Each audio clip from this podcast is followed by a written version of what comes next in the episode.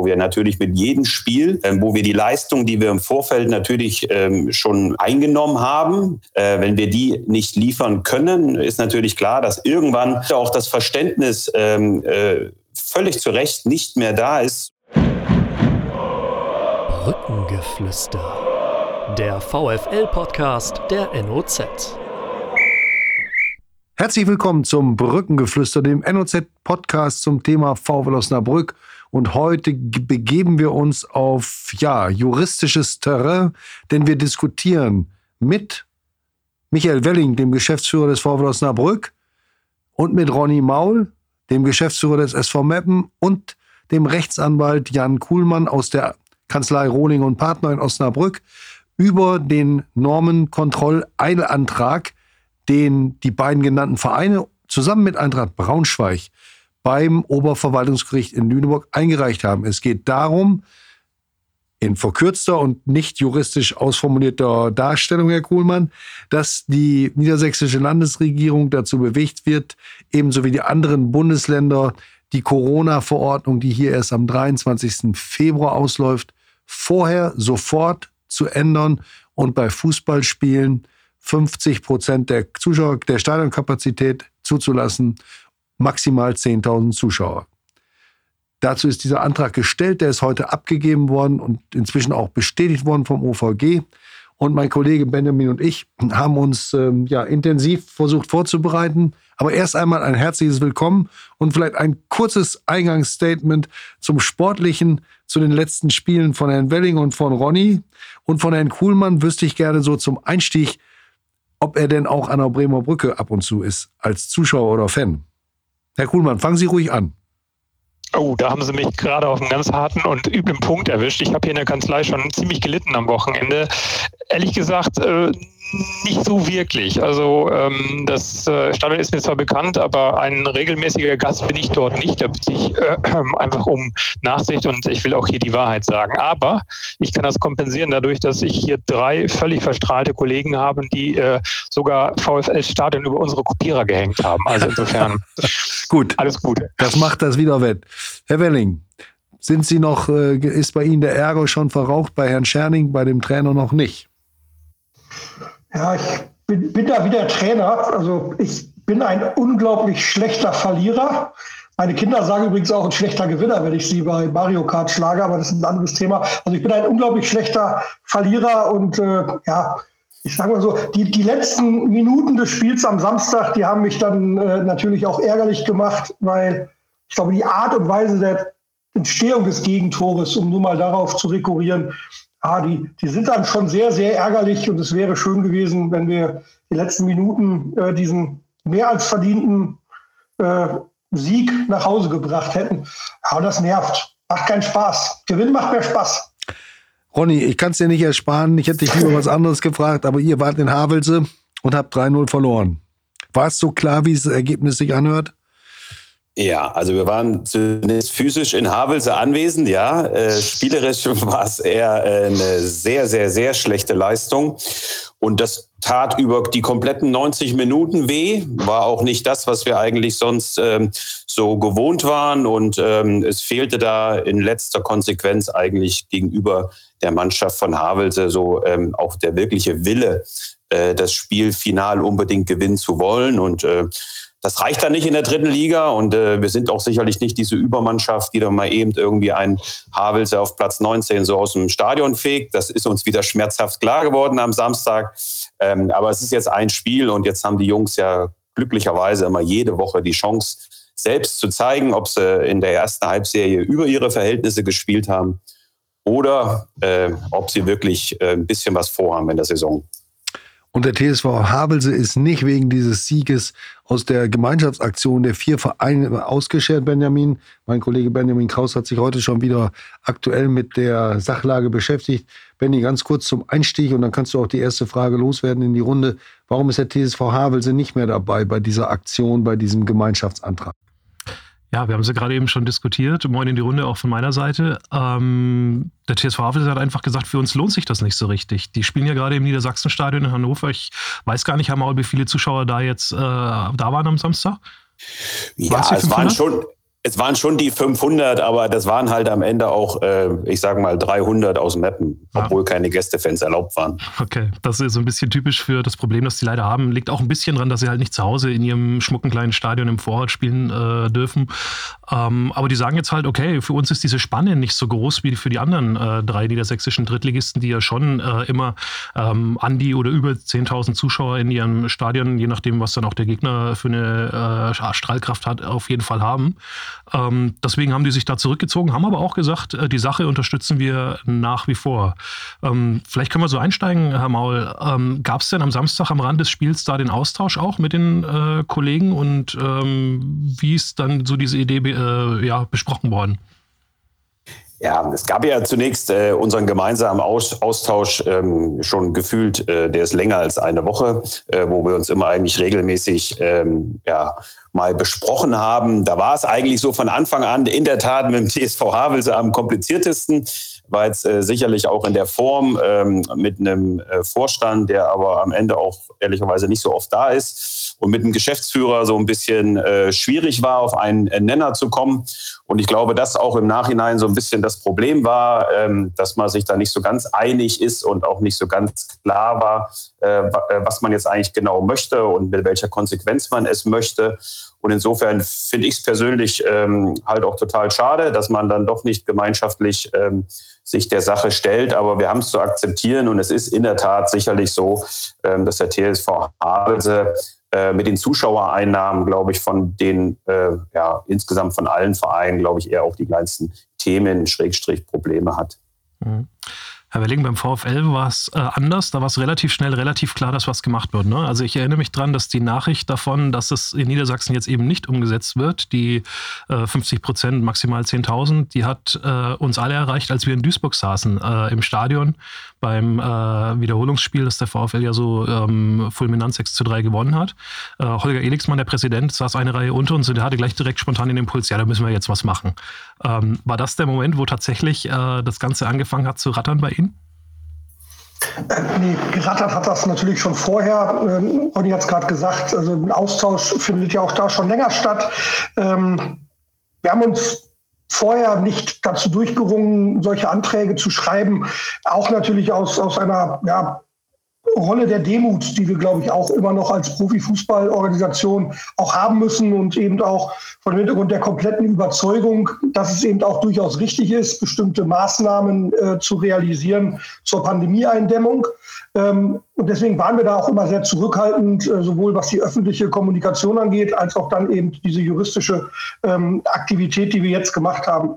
Aber, und äh, Sie haben es angesprochen, wir saßen beide oder alle äh, in Duisburg. Ähm, an dem Tag selbst haben sich dann ja, äh, rational, aber auch emotional äh, die Sachen dann natürlich so ein bisschen überschlagen, ähm, emotional dahingehend, äh, weil es eben mittags äh, für uns zumindest in der Form unerwartet äh, über den Ticker ging, dass es eben äh, in dieser Sitzung der Staatskanzleichefs ähm, die Vereinbarung gab, a, eine bundeseinheitliche Regelung zu schaffen und B, diese dann eben auch mit dieser Kapazität äh, von, 10 Prozent, äh, von 50 Prozent beziehungsweise 10.000 Zuschauern zu gestalten. Ähm, und dass es eben auch hieß, das soll direkt umgesetzt werden. Dann waren wir in Nordrhein-Westfalen, wo dann auch über den Ticker ging, das wird in Nordrhein-Westfalen schon zum Wochenende umgesetzt. Ähm, und dann kam die Ernüchterung irgendwann sickerte sie durch. Ich glaube, Ronny und ich haben ähm, 135 äh, WhatsApps äh, geschrieben an dem Tag. Auf jeden Fall sickerte irgendwann durch, dass das in Niedersachsen irgendwie anders gehandhabt wird. Und abends kam dann eben auch die Pressemeldung, ähm, die eben von der Staatskanzlei verschickt wurde, wonach Niedersachsen eben sich nicht ähm, an diese Vereinbarung halten wird. Und daraufhin haben wir dann gesagt, jetzt, jetzt müssen wir das Ganze noch mal weiter konkretisieren, haben ähm, dann aus dem Stadion heraus äh, vor dem Spiel Herrn Kuhlmann kontaktiert äh, mit der Frage, ob wir nach dem Spiel telefonieren dürfen. Wir haben von den Duisburger Kollegen äh, glücklicherweise auch die Möglichkeit gehabt, in einer Loge zu sitzen und haben da dann äh, mit Herrn Kuhlmann gesprochen und parallel auch die Kontakte mit den anderen Kollegen weiter intensiviert und haben uns dann, wie gesagt, entschlossen, dass wir dieses jetzt erst prüfen. Nach einem Gespräch am Donnerstag, ähm, auch wo Herr Weil und die beiden Minister hier, Althusmann und Pistorius nochmal informiert haben über die Perspektive der Landesregierung, haben uns weiter ausgetauscht und haben dann gesagt, nee, das ziehen wir durch. Und da waren wir zumindest beim VfL Osnabrück da auch äh, sehr klar und äh, da gab es keine Zweifel, dass wir das auch realisieren. Bevor wir vielleicht auf die Argumentationsketten kommen, auf die sich die Vereine verständigt haben und die Herr Kuhlmann äh, in, juristisches, äh, äh, in juristische Form gegossen hat. Herr Kuhlmann, können Sie uns vielleicht erstmal, uns juristischen Laien, erst einmal erklären, warum der VfL diesen Weg über einen Normkontrolleilantrag gehen musste, ob es Alternativen gegeben hätte und ähm, ja, dass wir so ein bisschen so eine Übersicht über die juristische Gefechtslage bekommen. Ja, sehr gerne. Ich versuche das mal so ein bisschen ähm, einfach auf den Punkt zu bringen. Es ist eine Landesverordnung, die gilt unmittelbar und auch ähm, mit rechtlicher verbindlicher Wirkung für jeden. Und insofern muss man versuchen, diese Landesverordnung entweder aus der Welt zu schaffen oder sie außer Vollzug zu setzen. Aus der Welt zu schaffen hieße, sie anzugreifen. Das ist eben das übliche sogenannte Normenkontrollverfahren. Und außer Vollzug setzen ist eben dieser Zusatz-Eilverfahren. Wir versuchen also, in diesem Fall ist das der Paragraph 11, den außer Vollzug zu setzen, weil der eben regelt, dass diese Spiele nur bis 500 Zuschauer oder Teilnehmer, wie es in der Verordnung heißt, durchgeführt werden. Gut, kommen wir vielleicht zu den wichtigen Argumenten, äh, Ronny. Was, was äh, steht da für dich äh, als Geschäftsführer im Mittelpunkt? Was spricht dafür, dass es zu einer Außerkraftsetzung dieser Entscheidung kommt?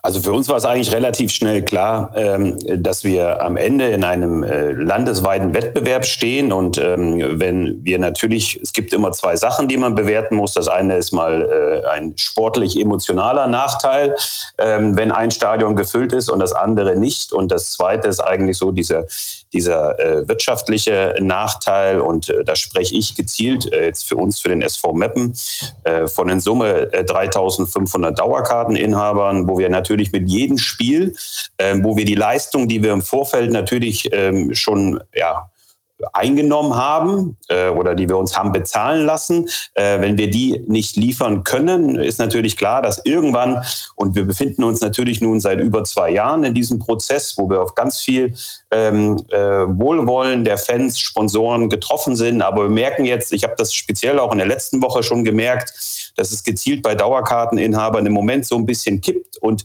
am Ende auch das Verständnis ähm, äh, völlig zu Recht nicht mehr da ist, zu sagen, ja gut, aber äh, jetzt gehen wir fünf Kilometer weiter und sind dann vielleicht schon in Nordrhein-Westfalen und da dürfte ich zum Spiel kommen, ähm, dann habe ich irgendwann keine Argumente mehr als Verein, sondern ich sehe mich dann halt einem, einer Regressforderung gegenüber und ähm, das war jetzt für uns jetzt mal losgelöst ähm, von diesem von diesem Thema, dass wir äh, in dem Verhältnis jetzt, wenn wir im auf Mappen äh, in äh, ins, aufs Stadion, äh, wobei 50 Prozent äh, wären es 6.500 Zuschauer, 500 dürften wir aktuell reinlassen. Diese Differenz ist einfach dann wirtschaftlich für uns nicht mehr zu tragen und äh, speziell dann äh, die Argumentation ähm, von, der, von der Landesregierung, dass das zumutbar wäre, ähm, das sehen wir ein Stück weit anders, äh, weil am Ende des Tages für den Schaden äh, wir aufkommen müssen.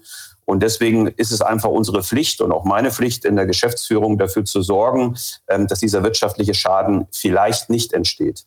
Danke, Ronny. Das, das äh, deckt sich ja sicherlich in vielen Punkten, Herr Elling, mit, den, äh, mit der Interessenlage des VfL Osnabrück. Vielleicht eine andere Ebene. Sie haben in der Pandemie, wie auch manche andere Club, Clubvertreter, immer eine sehr zurückhaltende Haltung eingenommen, wenn es um Corona-Einschränkungen für den Sport ging und haben eher die gesellschaftlichen Interessen und den Pandemie, die Pandemiebekämpfung in den Vordergrund gerückt. Was hat sich jetzt für Sie geändert, dass Sie jetzt doch in die Offensive gehen?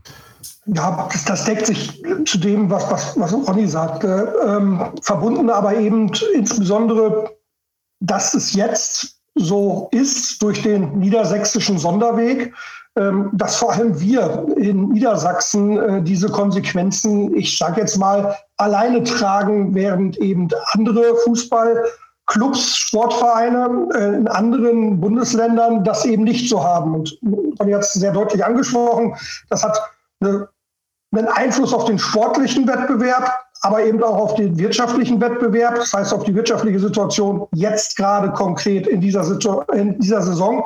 Aber auch das müssen wir berücksichtigen. Das hat ja dann auch mittel- und langfristige Effekte, ähm, wenn eben tatsächlich auch die sportlichen Ziele jetzt nicht realisiert werden können oder wenn eben diese wirtschaftliche Differenz zwischen uns und den Wettbewerbern durch eben die Nichterzielung von der Lösung in diesem Jahr größer wird, dann hat das eben auch Auswirkungen auf die nächsten Jahre, wo eben andere äh, entsprechend anders investieren können. Äh, wirtschaftliche Vernunft bei allen mal äh, vorausgesetzt als Anmerkung. Das ist das eine.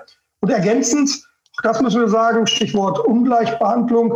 Das ist jetzt dann auch natürlich äh, ein Thema, wo wir sehr vorsichtig sein müssen, weil es geht auch eigentlich nie darum, dass, dass wir als Profisport etwas fordern, was andere nicht fordern. Aber die gegenwärtige Regelung in Niedersachsen ähm, macht eben beispielsweise auch gar keinen Unterschied inhaltlicher Natur zwischen Freiluftveranstaltungen in Stadien, so wie wir das machen, mit den entsprechenden Kapazitäten und solchen Veranstaltungen äh, innerhalb von geschlossenen Räumen. Und das führt dann zu diesen paradoxen Situationen, dass angenommen, ich kenne jetzt die Kapazitäten in Osnabrück nicht, aber wenn das Osnabrücker Theater 502 Plätze besitzt, dürfen aktuell auch im Osnabrücker Theater 500 Menschen in dieses Theater kommen und dann jeden Tag da eben auch Theaterstücke sehen, während bei uns im Stadion mit 16.000 Leuten an der frischen Luft äh, zweiwöchentlich auch nur 500 Leute kommen müssen, äh, kommen dürfen.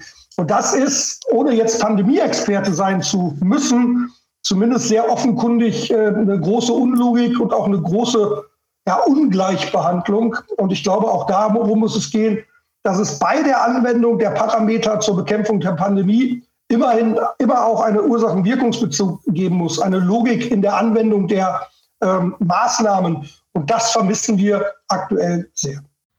Das war, glaube ich, Herr Kuhlmann, auch einer der Punkte, die Sie angeführt haben in der Klageschrift, die wir vorhin überflogen haben, die Sie jetzt eingereicht haben, richtig?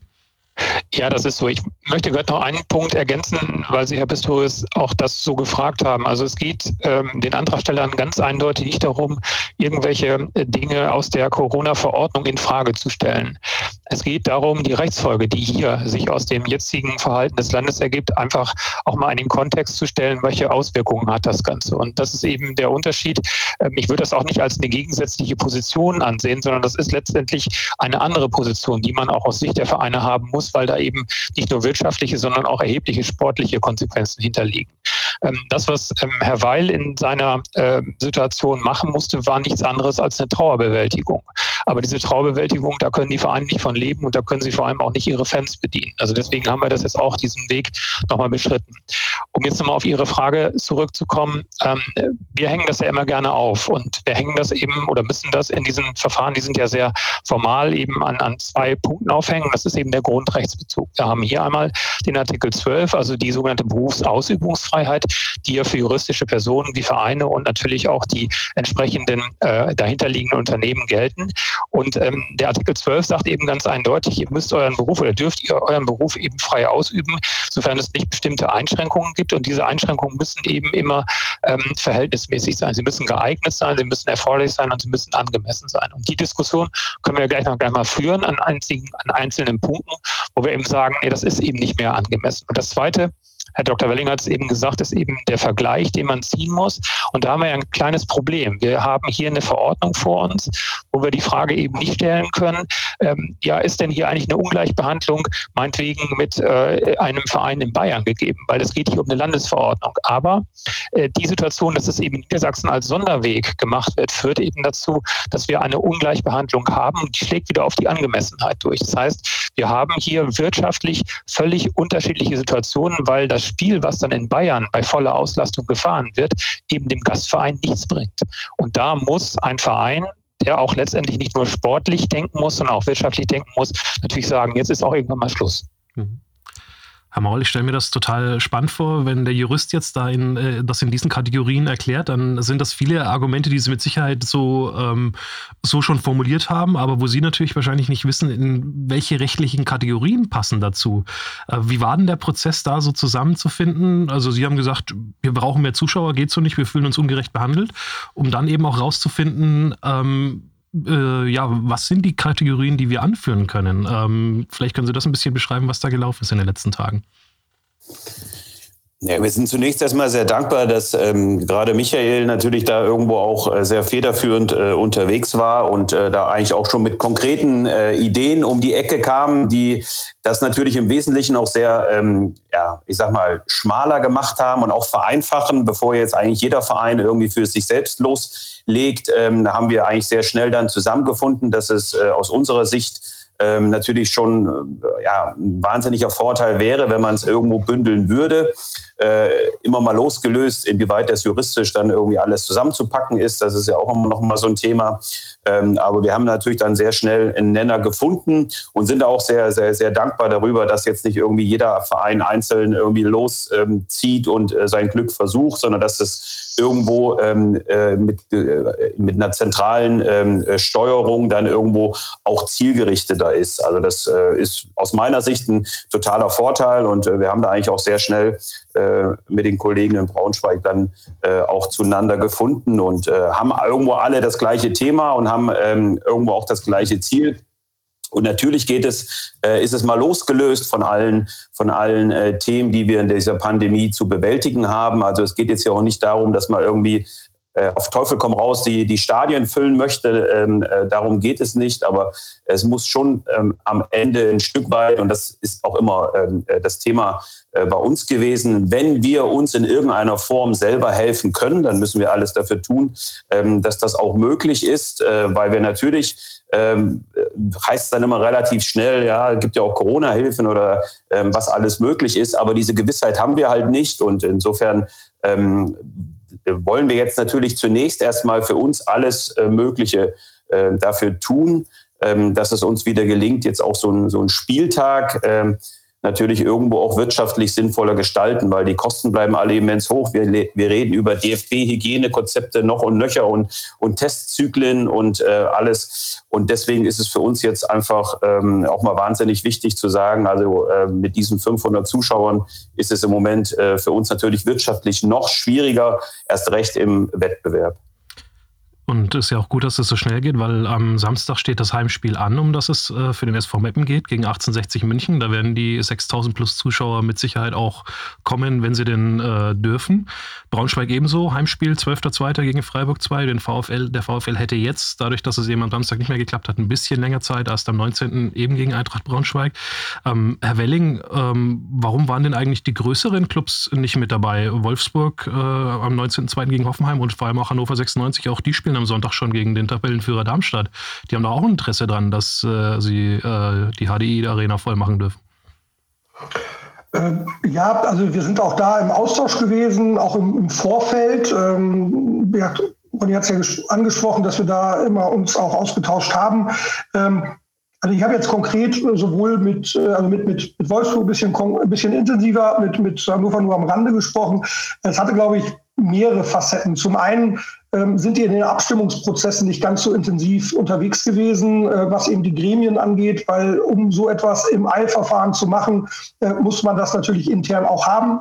Zum Zweiten, ähm, die eben auch von uns ja schon angesprochene Zurückhaltung und Demut ist natürlich bei Clubs wie eben Wolfsburg, aber auch Hannover, die einen deutlich größeren Anteil an Medienerlösen haben und verzeichnen können. Das heißt, wo eben die Zuschauererlöse nicht so bedeutsam sind wie für uns hier als Drittligisten, nochmal eine andere Bewertung, eine andere Perspektive und deswegen eben auch bei denen eine, eine Zurückhaltung, zumal, ähm, naja, sollte dem Antrag stattgegeben werden, äh, das kann Herr Kuhlmann aber besser formulieren als ich, ähm, dann gilt das ja nicht nur für die drei Vereine, die den Antrag gestellt haben, sondern es gilt dann eben für alle niedersächsischen Vereine.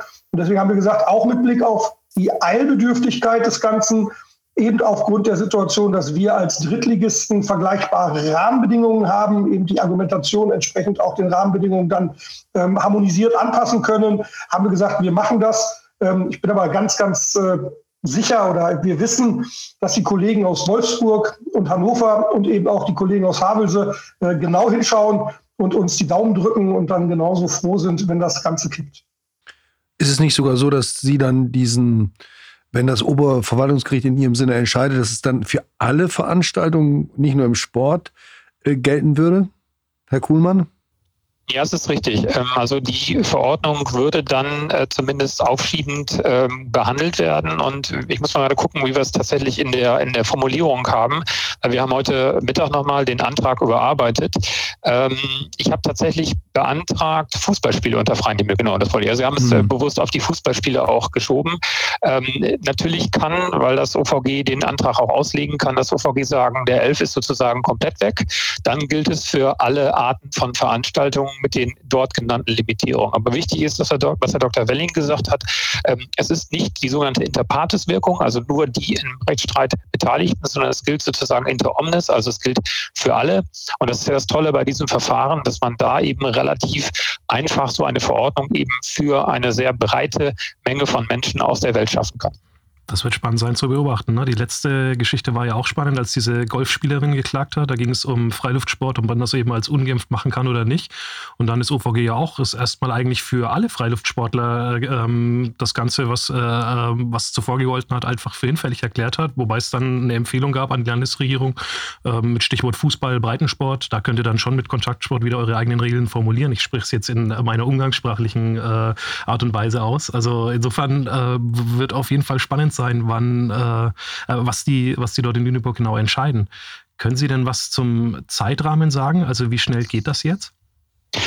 Also äh, sehr schnell ging zum Beispiel, dass wir inzwischen von Frau Dr. Klaassen, das ist die Vorsitzende, das Aktenzeichen bekommen haben. Also immerhin, das ist ja für Verwaltungsgericht immer schön, dass man schon mal ein Aktenzeichen hat.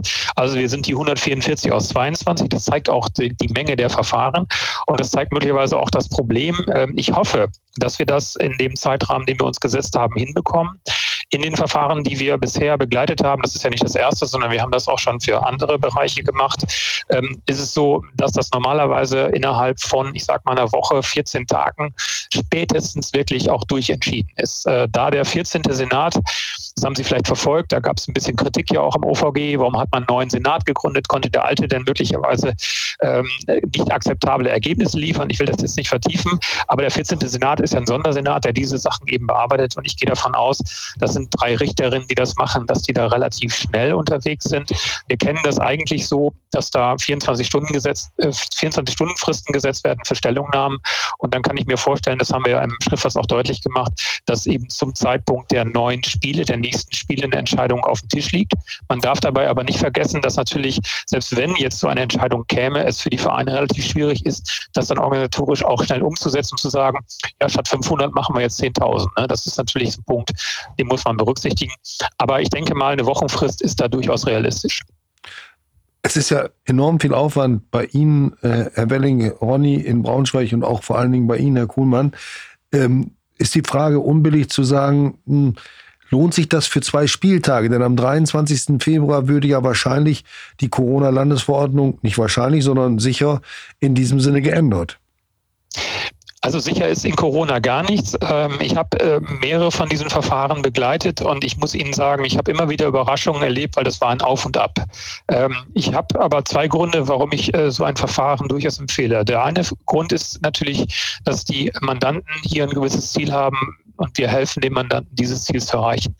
Das andere ist aber auch, dass ich es für legitim erachte, einfach Dinge, die möglicherweise in so einer Verordnung auch in der Eile, möglicherweise auch in der politischen Überzeugung aufgestellt werden, dass die wirklich auch mal rechtsstaatlich hinterfragt werden. Dafür haben wir Gerichte. Und vielleicht kommen wir ja gleich mal drauf zu sprechen. Es gibt ja hier eine sehr eigentümliche Situation. Das ist diese ominöse Zahl 500. Wir alle wissen nicht, wo kommt diese 500 her. In der Zeit stand ein schöner Artikel. Das ist an einem grünen Tisch ausgewürfelt worden. Also den Eindruck habe ich inzwischen auch. Es gehört aus meiner Sicht dazu, dass man diese Fragen auch im Sinne der Rechtsfortbildung klärt. Denn äh, ohne Geheimnisse verraten zu wollen, wir sprechen hier bei allen Beteiligten um äh, nicht nur über wirtschaftliche äh, Verluste, die sicherlich in eine ganz namhafte Höhe gehen, sondern wir reden hier auch über äh, Verluste, die die Vereinskultur kaputt machen, weil mhm. Fans nämlich auch sagen, wir müssen uns jetzt gegen unseren Verein wenden, um Dauerkarten erstattet zu bekommen, weil Fans sagen, ich gehe am Samstag nicht mehr ins Stadion, das ist alles furchtbar, ich will diese ganzen Kontrollen nicht. Und das ist ja so eine Kultur, die wir kaputt machen. Und ich finde, das muss auch mal zu Gehör gebracht werden. Und ich finde, es gehört eben auch dazu, wenn man eine gute Verordnung hat, dass man das auch aushält, dass jemand hinterfragt, ist ja. diese entsprechende Sache auch rechtmäßig. Also es ist schon auch ein, ein, letztlich ein Beitrag zu der Diskussion über dieses Thema. Das kann man ruhig so sagen. Und dieser Aspekt mit der Fankultur, Benny, du kannst mich korrigieren, der ist so deutlich ja eigentlich noch nicht thematisiert worden. Es ist eher immer die Rede davon gewesen, dass es sportliche und finanzielle Ungleichbehandlung gibt aus solchen unterschiedlichen Ausgangslagen. Aber äh, dieser Aspekt, äh, dass sich die Fans ja quasi entfremden, den, äh, dafür gibt es ja die Belege auch beim, beim normalen Sport, wenn wir sehen, wie die selbst große und, und wohlstrukturierte Sportvereine äh, Mitglieder verlieren. Und das ist dann auch nicht nur einfach die Chance für die Mitglieder, äh, ihre Beiträge einzusparen, sondern es hat auch etwas mit Entfremdung zu tun. Da wird ihnen etwas genommen, von dem sie dann nach irgendeiner Zeit merken, ich brauch's, ich scheine es ja gar nicht zu brauchen oder jetzt will ich es nicht mehr. Und dann ist da ein Band äh, zerschnitten. Ist das so in etwa richtig formuliert, Herr Welling, Ronny? Das spürt ihr das, dass da möglicherweise was wegbricht? Man weiß es ja noch nicht, wie die Zuschauerzahlen sich entwickeln, wenn es wieder normal läuft.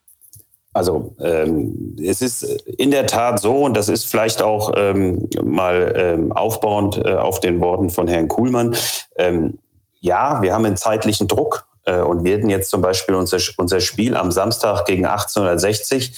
Ähm, aber es geht final gar nicht darum, ob es zwingend bis Samstag entschieden ist. Wir würden uns natürlich total freuen, wenn es äh, bis dahin eine Entscheidung gibt.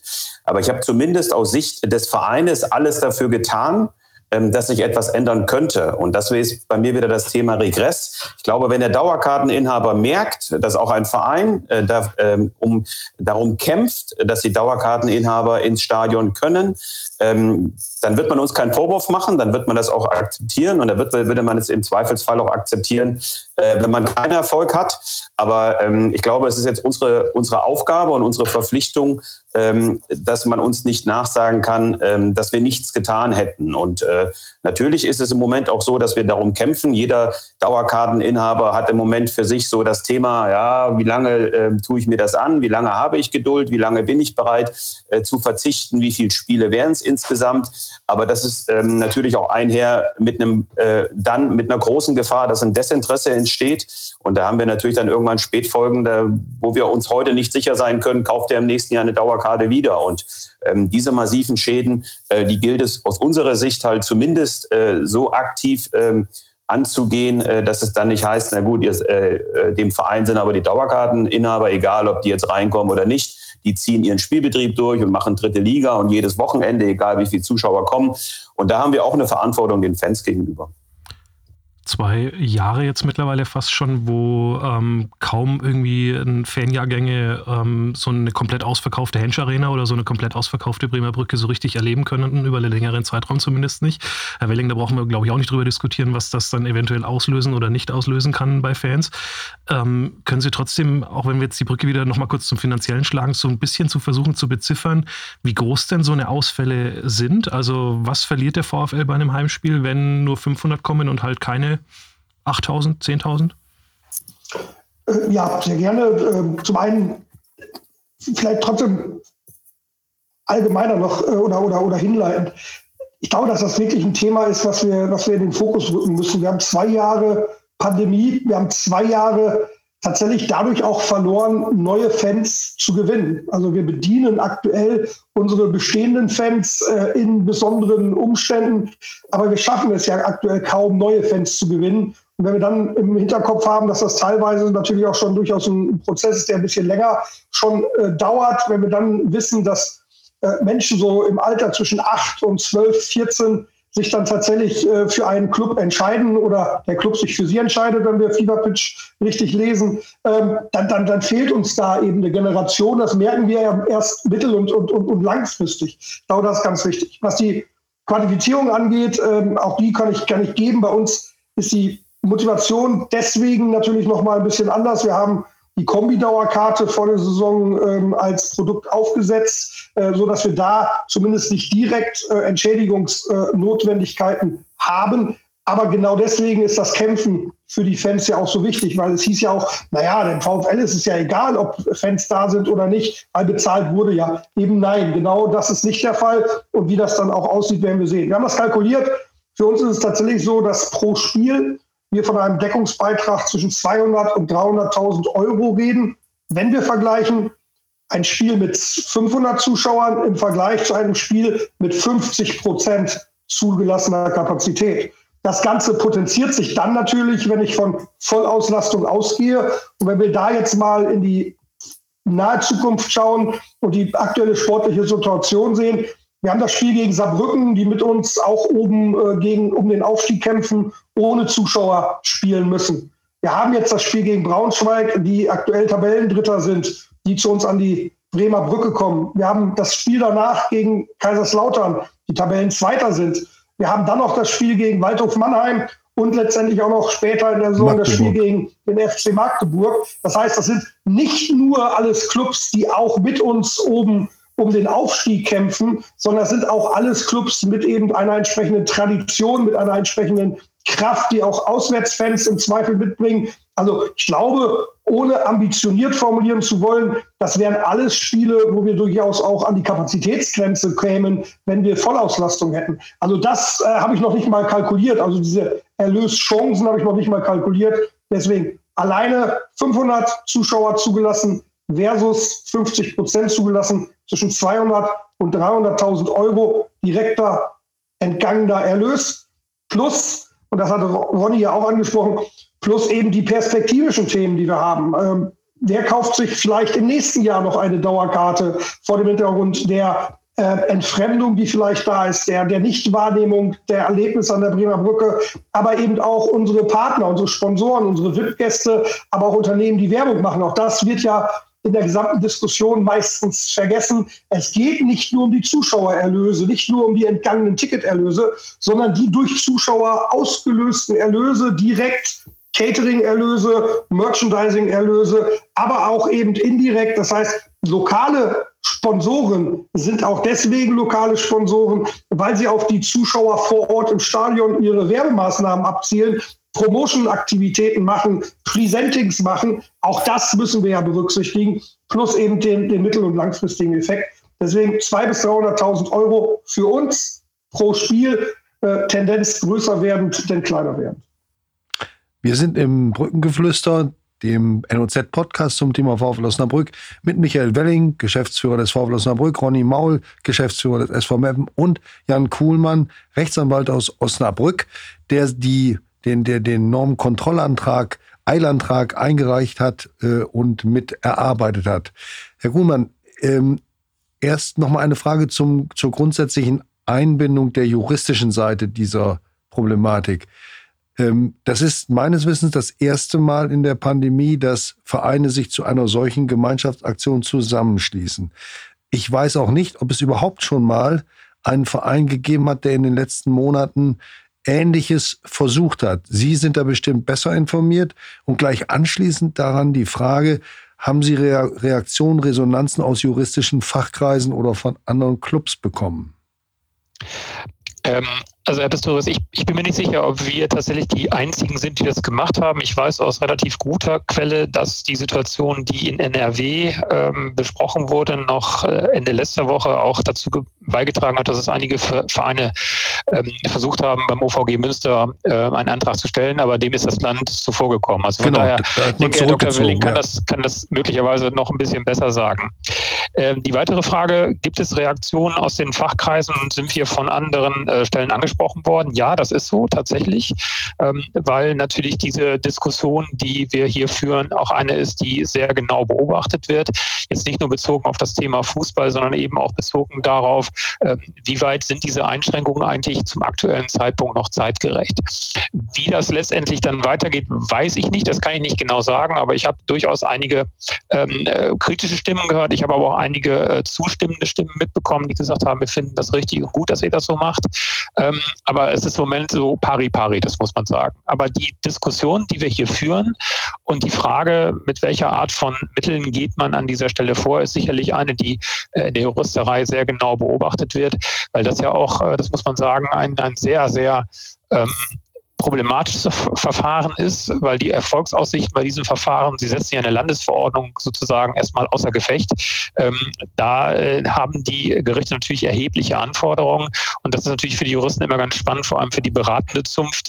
Meine Kollegen gucken natürlich bei sowas immer danach, äh, wie viel Chance hat man eigentlich mit so einem Verfahren tatsächlich. Aber wir werden sehen. Also ich, ich bin da wirklich extrem gespannt auf die ähm, Diskussion, die wir da haben werden und äh, ich glaube, wir haben hier auch ähm, in, dem, in dem Verfahren, das wollte ich eben noch, noch ergänzen, noch einen Aspekt, den wir noch gar nicht beleuchtet haben. Das erkennt man, wenn man sich die Anträge anguckt. Ähm, wir vertreten ja nicht nur äh, die wirtschaftliche Seite. Äh, also es gibt, äh, der SV Meppen ist jetzt an dieser Stelle mal, mal, mal raus, weil er das etwas anders organisiert hat. Aber ähm, bei Braunschweig und bei Osnabrück ist es ja so, es gibt ja einmal die entsprechende ähm, wirtschaftliche Struktur einer KG, die letztendlich auch diesen ganzen Spielbetrieb irgendwo abwickelt, aber es gibt eben auch den Verein. Und das ist das Spannende dabei. Man muss auch mal gucken, was tut das eigentlich mit einem Verein, wenn ich sozusagen diejenigen außen vor lasse, die eigentlich den Verein mitprägen.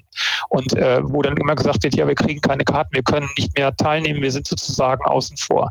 Äh, das finde ich vereinsrechtlich eigentlich sogar noch sehr viel spannender als diese wirtschaftliche Seite, die sicherlich äh, ganz wesentlichen Aspekt bei der äh, Bewältigung und Ab, äh, Abarbeitung dieses Falles ist. Aber was passiert eigentlich mit einem Verein, wenn man eben die Möglichkeit nicht mehr hat, an den Vereinsaktivitäten in dem Sinne teilzunehmen? Und das, glaube ich, wird hierbei auch sehr spannend, weil ähm, das ist nicht etwas, was man in Geld aufwiegen kann, sondern das hat was mit sozusagen den Grundfesten eines Vereines zu tun und dessen, was es eigentlich ist, also die Teilnahme an gemeinsamen Aktivitäten. Ist das nicht vielleicht sogar das stärkere Argument, weil äh, immer dann, wenn es um wirtschaftliche Dinge geht, wird das Gericht möglicherweise ja auch so argumentieren können und sagen, ja, das äh, gehört mit zu einem wirtschaftlichen Risiko des äh, Fußballprofibetriebs und da sind andere Branchen genauso davon betroffen. Ist da, da deshalb mich dieser, dieser ideelle Ansatz ähm, vielleicht sogar wirkungsvoller? Ähm, also das, was Sie beschrieben haben, ist auch mein Eindruck in den Verfahren, die wir ist mal im letzten Jahr betreut haben, da war es dann immer so, dass das OVG äh, immer dann, wenn es aus dieser Problematik nicht rauskam, gesagt hat, ja, wir machen die Abwägung am Ende des Tages, aber äh, sind wir unentschieden. Und weil eben die Pandemie sozusagen die größere Gefahr ist, muss die hinter irgendwelchen anderen Zwängen meistens wirtschaftlichen Zwängen zurückstehen. Und das ist hier anders, da haben Sie recht. Das ist hier tatsächlich anders und das haben wir auch betont, dass wir eben gesagt haben, also diese vereinsrechtliche Aspekte, die müssen wir ein Stück weit auch nochmal beleuchten. Inwieweit das allerdings bei der ähm, Grundrechtsbindung eine Rolle spielt. Das ist eine hochinteressante juristische Frage und das werden uns die äh, drei Damen vom OVG sicherlich auch sehr deutlich in den Beschluss reinschreiben. Ähm, aber ich glaube auch, dass das eine, durchaus eine Stärke ist in der Argumentation, ja. Herr Welling, Sie hatten vorhin den Kopf bewegt, als es darum ging, dass andere Vereine möglicherweise auch schon äh, tätig geworden sind. Geschüttelt oder genickt? ich habe es bewusst diplomatisch formuliert. Also es, es, es ist äh, nicht eindeutig gewesen. Ähm, nein, äh, es ist, es ist so, dass was man hört und ich glaube, was man auch äh, nachlesen kann, ist, dass es in der Tat, Herr Kuhlmann hat es angesprochen, in Nordrhein-Westfalen drei Vereine ging, gab, äh, die eben auch den juristischen Weg angestrebt haben. Ähm, wenn ich das richtig verfolgt habe und meine Informationen stimmen, war es eben Borussia Dortmund, der SFC Köln und Arminia Bielefeld, genau. eben mit Blick auf die 750er Größe in Nordrhein-Westfalen. Dann aber durch die schnelle Umsetzung letzte Woche Mittwoch war das gegenstandslos. Ob da andere Vereine, andere Clubs noch involviert waren, weiß ich nicht. Und ob auch das gleiche Verfahren gewählt wurde, also diese mhm. Normen, ich kriege es nicht so gut hingesprochen wie Sie, ähm, ob, ob, auch das äh, gewählt wurde, das kann ich nicht sagen. Dazu muss man aber auch sagen, ähm, die Diskussion ist trotzdem natürlich schon länger im Gange. Und auch da, ähm, weil, weil, weil Sie, Herr Pistorius, sehr ähm, ähm, Kraus, ich hätte jetzt Herr Benjamin gerade gesagt, Herr Kraus, sorry, äh, das gerade angesprochen haben. Ähm, naja, wir, wir, wir kämpfen um Punkte auf dem grünen Rasen und äh, natürlich gehört das auch dazu, dass wir da unsere Interessen verfolgen und das ist auch sportlich äh, und auch wirtschaftlich durchaus ein, ein, ein intensiver Wettbewerb. Trotzdem sitzen wir ja im gleichen Boot. Das heißt, wir, wir, wir tragen ja gemeinschaftlich einen Ligawettbewerb aus und sitzen im gleichen Boot und haben natürlich deswegen auch einen intensiven Austausch in der Gruppe hier jetzt der Drittligisten, aber natürlich passiert das Gleiche in erster und zweiter Liga und auch ligaübergreifend. Und deswegen weiß ich, dass natürlich auch die Clubs, die Clubvertreter von der ersten und zweiten Liga da in unterschiedlicher Konstellation zusammensaßen.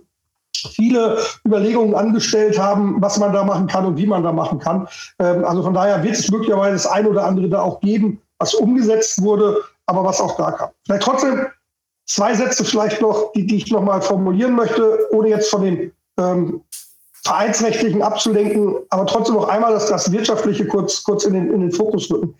Es ist nicht der Hauptimpuls, das ist ganz wichtig. Dennoch spielt das natürlich eine Rolle für uns. Und auch wenn ich sage, es ist nicht der Hauptimpuls, möchte ich trotzdem noch mal sagen, nur um unsere Zahlen da mal zu reflektieren. Wir haben im letzten Jahr, also in der Saison 2021, Corona-bedingte Einnahmeausfälle von knapp 4,7 Millionen Euro gehabt. Ähm, konnten durch auch Kosteneinsparungen, die auch pandemiebedingt waren, sprich wir hatten weniger äh, Sicherheitspersonal im Einsatz, hatten weniger äh, Hospitality-Kosten, konnten da auch dann ungefähr eine Million Euro sparen äh, auf, auf der Kostenseite. Das macht immer noch 3,7 Millionen Euro aus und konnten unseren Verlust deswegen reduzieren, weil wir andere Maßnahmen getroffen haben. Ähm, wir haben 185.000 Euro Überbrückungsgeld bekommen. Nur um mal das ins Verhältnis zu setzen, also unterm Strich Deckungsbeitrag 3,7 Millionen Euro, 185.000 Euro Überbrückungshilfe, Überbrückungsgeld. Wie viel das in diesem Jahr werden wird, ist aktuell unklar. Unklar zum einen, ähm, weil eben auch die Parameter, die zugrunde gelegt werden für den Antrag, äh, durchaus komplex sind, äh, der Höhe nach und dem Grunde nach unklar ist. Ähm, deswegen, wir sind auch da dabei, das Ganze zu prüfen.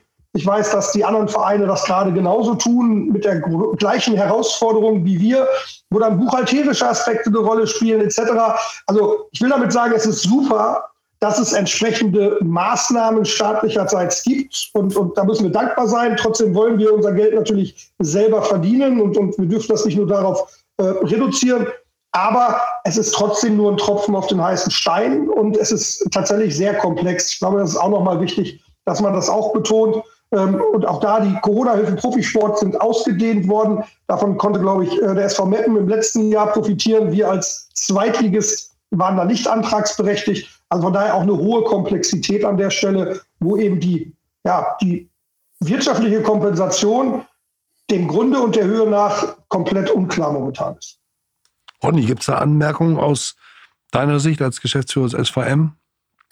Nein, also im Wesentlichen ist es halt, ähm, wie vorhin auch schon beschrieben, wir haben ähm, in den letzten beiden Jahren natürlich auch Corona-Hilfen bekommen, wo wir äh, am Ende aber im Moment auch ähm, sehr vorsichtig mit umgehen, weil ähm, da das EU-Recht zugrunde gelegt wird und weil die Parameter halt nicht einfach so zu berechnen sind, dass man einfach mit ich sage jetzt mal, Caro einfach sagt, das sind meine entgangenen Ticketeinnahmen und die bekommst du ersetzt, sondern es geht dann schon um den Gesamtumsatz und der, da muss man 30 Prozent ähm, äh, Verluste einstreichen. Das hat wiederum dann aber auch ähm, äh, so ein äh, unangenehmen Nebeneffekt, dass wir eigentlich von den Sponsoren her äh, eine wahnsinnig große Unterstützung haben und da will eigentlich gar keiner in eine Regressforderung rein. Und das bedeutet dann aber auch, dass die Zahlen eigentlich gar nicht so wahnsinnig schlecht werden. Ähm, und da muss man dann immer mal im Nachhinein auch wirklich genau gucken und ähm, das kontrollieren, ist das, äh, was am Ende an Corona-Hilfen wirklich ausgeschüttet wird, auch wirklich rechtens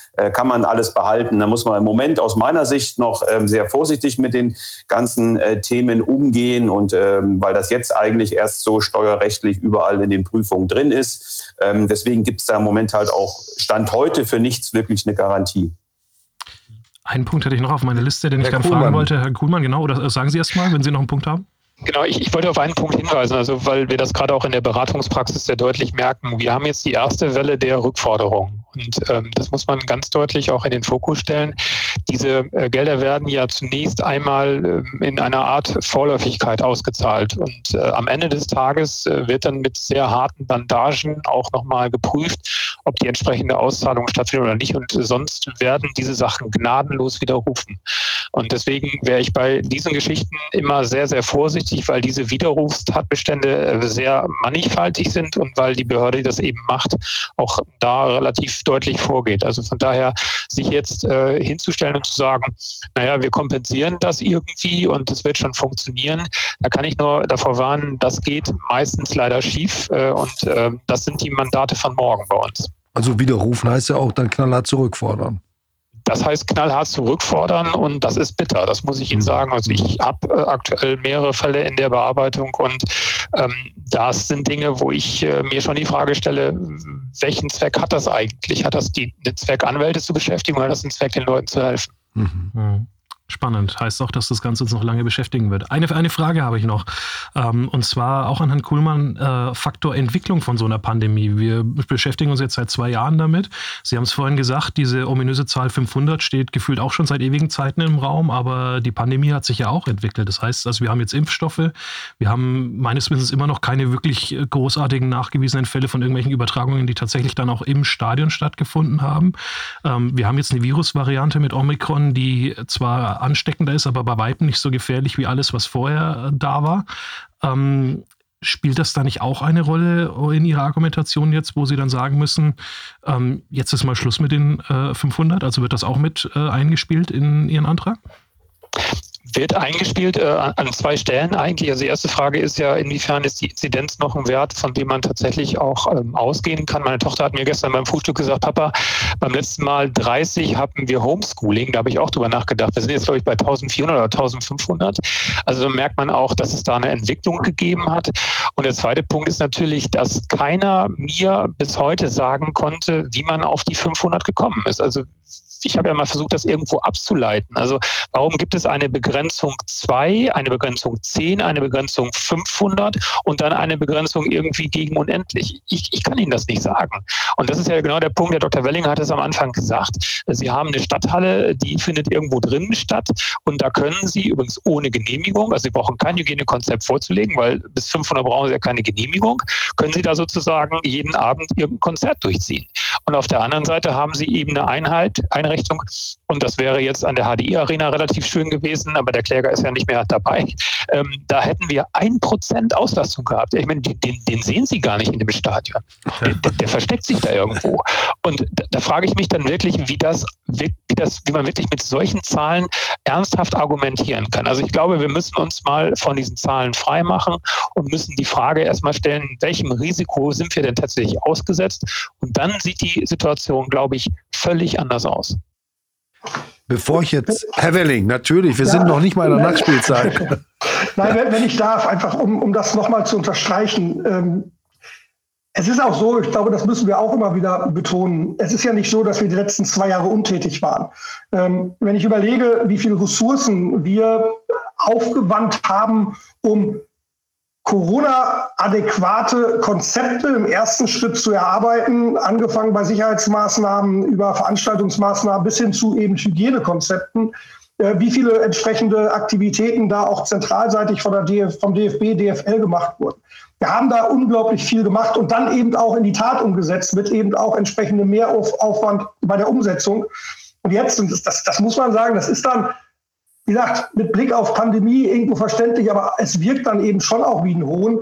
Und jetzt dürfen wir mit 500 Leuten spielen, äh, ohne dass wir irgendwas einreichen müssen. Äh, sorry, das ist dann auch nicht mehr nachvollziehbar, wo wir auch sagen, wir, wir tragen natürlich weiterhin äh, unsere Hygienekonzepte fort und, und wenden die an. Aber wir müssten es in also der Form gar nicht mehr. Nochmal das ganz ist klar, ja, das ist ja wirklich paradox. Sie haben am Samstag ja wie bei den Spielen zuvor Impfausweise, Personaldokumente kontrollieren lassen, obwohl sie es nicht hätten tun müssen.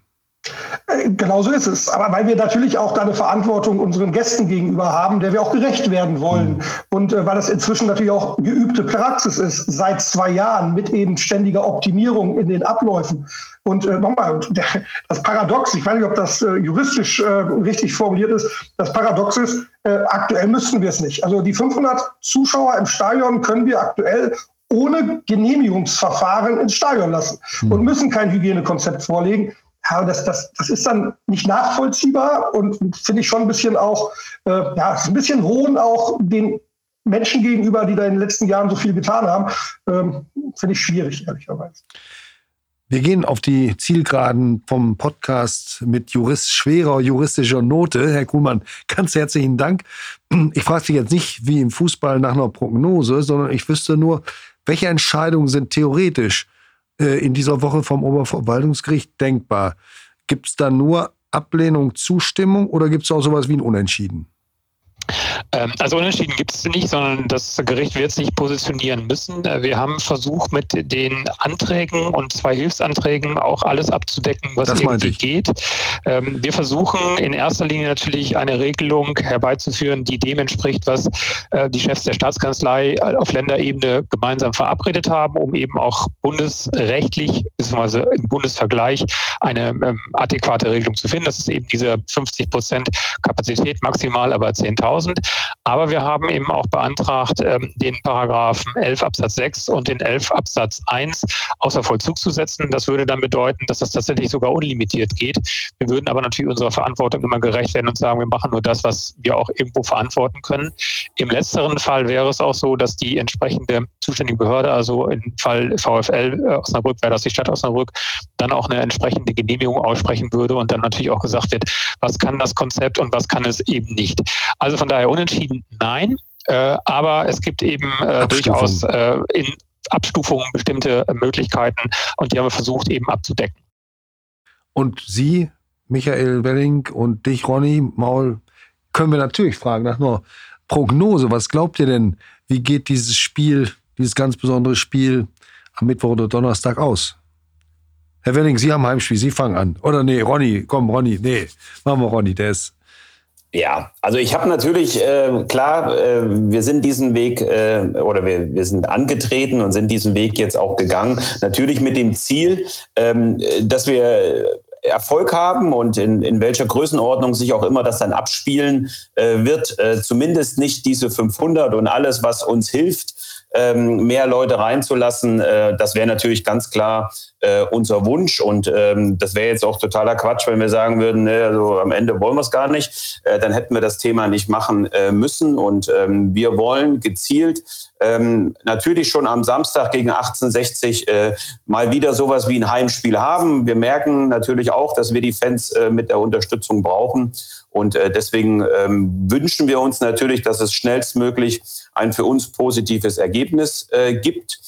Und da das hier natürlich ein lila-weißes Brückengeflüster ist, äh, möchte ich natürlich auch die Stelle ähm, äh, auch gerne nutzen, äh, mich sowohl bei Michael als auch bei Herrn Kuhlmann ähm, ausdrücklich äh, zu bedanken ähm, im Namen des SV Meppen, dass wir da so schnell und konstruktiv ähm, was Positives auf den Weg gebracht haben. Herzlichen Dank. Danke, Ronny. Und ähm, Herr Welling, wie ist es bei Ihnen? Ich wollte nicht nur wissen, was Sie sich wünschen, das ahnt man, sondern was Sie glauben. Was haben Sie denn für ein Gefühl? Oh, wie war das? Das Gefühl hat, soll zum Arzt gehen? Oder war das? Ich, ja, das war Helmut Schmidt, da ging es um Visionen. Also, ja, ja, Sagen Sie jetzt das Richtige, Herr Dr. Welling. Ja, bitte, ja. Also wir haben, wie wir das besprochen haben. Also wir haben einen äh, sehr guten Antrag formuliert mit, äh, wie wir gemeinsam finden, sehr, sehr stichhaltigen Argumenten. Ähm, Deswegen gehe ich natürlich davon aus, dass diesem Antrag stattgegeben wird. Und ich würde auch da mal äh, zumindest äh, die, die das Vorgehen in Nordrhein-Westfalen auch als, als Indikator sehen, wo der, äh, ich glaube, der Antrag der Kollegen dann gar nicht erst zur Abstimmung kam und die Landesregierung sagt, machen wir ganz schnell. Also deswegen bin ich da sehr zuversichtlich und würde mich sehr freuen, A, dann eben gegen Eintracht Braunschweig äh, eine, eine lila-weiße Bremer Brücke zu haben, wo wir dann eben tatsächlich Bremer Brückengefühl haben. Und ich komme dann danach eine Woche später sehr gerne zum Heimspiel dann nach Meppen, also zu meinem Emsland-Heimspiel nach Meppen, das ist auch fest eingeplant und auch gerne da mit der Stimmhoheit von Dila Weißen äh, in der Hensch Arena. Ähm, no, wenn das dann nichts wird mit äh, Braunschweig, dann prüfen wir gerade noch, ob wir in Lotte spielen, weil das ist ja auch noch möglich. Ne? Also wir können ja dann einfach die sieben Kilometer nach Lotte fahren und da vor 5000 Zuschauern spielen gegen Braunschweig. Ähm, also zumindest müssen wir aktuell in alle Richtungen denken und alles mal anschauen. Also ernsthafte Option? Jetzt mal ganz im Ernst? Äh, also ganz im Ernst, äh, ja, äh, ich weiß, dass äh, Roddy da ja auch schon äh, drüber gesprochen hat. Ähm, wir haben hier mal sehr vorsichtig vorgefühlt und in die Statuten geschaut. Äh, nach unserem Dafürhalten würden wir einen Antrag stellen müssen, ob das Spiel in Lotte stattfinden kann. Ähm, den müsste der DFB dann eben prüfen. Die Verbandszugehörigkeit, sprich, dass wir nach Westfalen wechseln, ist aufgrund des bundeseinheitlichen Wettbewerbs dann kein Problem. Ähm, und dadurch, dass eben die, äh, die, die, die, das Stadion in Lotte auch für die dritte Liga zugelassen ist, der SC Verl spielt da ja, äh, würde auch da technisch organisatorisch nichts gegen sprechen. ob das trotzdem schlau ist, das müssen wir sehen. Ob es dann ein Heimspiel ist, müssen wir sehen. Ob der Boden in Lotte das äh, aushält. Das wollte ich gerade fragen. Ich habe jetzt nämlich auch für den Platz da gefragt. genau, das müssen wir auch sehen. Aktuell fällt aber auch alles aus. Also es ist durchaus etwas, was wir auch prüfen und wo es auch vorsichtige Gespräche schon mal gab. Ähm, wir gehen aber jetzt ganz stark davon aus, dass unser Antrag so gut ist, dass wir diese Überlegungen gar nicht weiter konkretisieren müssen. Ich schiebe noch eine letzte Frage an Herrn Kuhlmann nach, bei dem ich mich ganz ausdrücklich bedanke. Das war sehr verständlich und, und äh, kompakt und äh, nachvollziehbar. Äh, ich muss sagen, ich, ich mag äh, solche juristischen Diskussionen, obwohl ich Laie bin. Also es geht mir mit der Juristerei so ein bisschen wie mit meiner Frau. Ich liebe sie, aber ich verstehe sie nicht. und, und ich wüsste gerne, jetzt tun wir mal ein bisschen naiv. Benjamin Kraus und ich sind VfL-Zuschauer, nicht Journalisten. Und wir hätten jetzt beschlossen, wegen einer Grundrechtseinschränkung gegen diese Bestimmung vorzugehen. Hätten wir dann auch beim Oberverwaltungsgericht einen Normkontroll-Eilantrag stellen können? Also hätten wir, das ist die reale Frage, hätten Zuschauer eigentlich auch aufbegehren können gegen diese, Entsche gegen diese äh, Regelung? Eine sehr komplizierte Frage, eine kurze Antwort. Ja, also ähm, das kann jedermann tun, aber er muss natürlich in seinen Rechten schwer und unerträglich betroffen sein. Und ob die Sehnsucht nach dem Fußball dann als eine solche schwere und unerträgliche Beeinträchtigung angesehen wird, hätte ich so meine Zweifel. Also der Weg, den wir mhm. gegangen sind über die Vereine, die letztendlich wirtschaftlich und sportlich da den Weg zu haben, war schon absolut der richtige Weg. Und ähm, das ist auch das, was aus meiner Sicht eben äh, den Antrag zulässig macht. Äh, bei einer Privatperson Person ist das immer so ein bisschen eine etwas schwierige Geschichte. Ähm, also da hätte ich so meine gewissen Zweifel. Ich erlaube mir die kleine Replik. Ich kenne Hunderte, die, die unter diesem Ausschluss erheblich leiden. Das, das wäre also auch meine Anmerkung. Das wäre auch meine Anmerkung gewesen, Herr Kuhlmann, äh, auf den Eingang zurück. Diese Aussage rührt möglicherweise daher, dass Sie äh, die Fußballleidenschaft, die wir alle haben, so nicht teilen. Und äh, das wäre vielleicht was anderes, wenn das bei Ihnen anders ausgeprägt wäre. Ich habe nicht gesagt, dass ich sie nicht teile. Ich habe gesagt, ich habe die nie so kennengelernt. Aber ich sehe natürlich die Auswüchse hier in unserer Kanzlei, was die Kollegen angeht. Wunderbar. Das äh, war eigentlich ein perfektes Schlusswort. Wir können ja auch noch darauf hinweisen, dass vielleicht Bremen auch noch ein Austragungsort wird, da, äh, wäre. Da ist im Herzen von Niedersachsen am Wochenende auch vor 10.000 Zuschauern gespielt worden gegen den KSC. Das ist ja vielleicht auch noch mal ein kleines Tipp für Lüneburg, ähm, was denn so alles möglich ist in unseren äh, norddeutschen Breitengraden. Äh, wir sagen ganz, ganz herzlichen Dank in die Runde. Jan Kuhlmann, äh, Rechtsanwalt aus Osnabrück und die beiden Geschäftsführer äh, Ronny Maul vom SV Meppen und Michael Welling vom VfL Osnabrück. Das war das Brückengeflüster in, ja, mit einer viertelstündigen Nachspielzeit, aber ich glaube, es hat sich gelohnt, um die ganzen Argumente mal auf den Tisch zu legen. Jetzt sind wir alle gespannt und da schließt sich dann doch wieder der Kreis zum Sport, wie es ausgeht. Dankeschön fürs Zuhören und bis in die nächste Woche. Ciao, ciao. Alles Gute. Tschüss. Tschüss.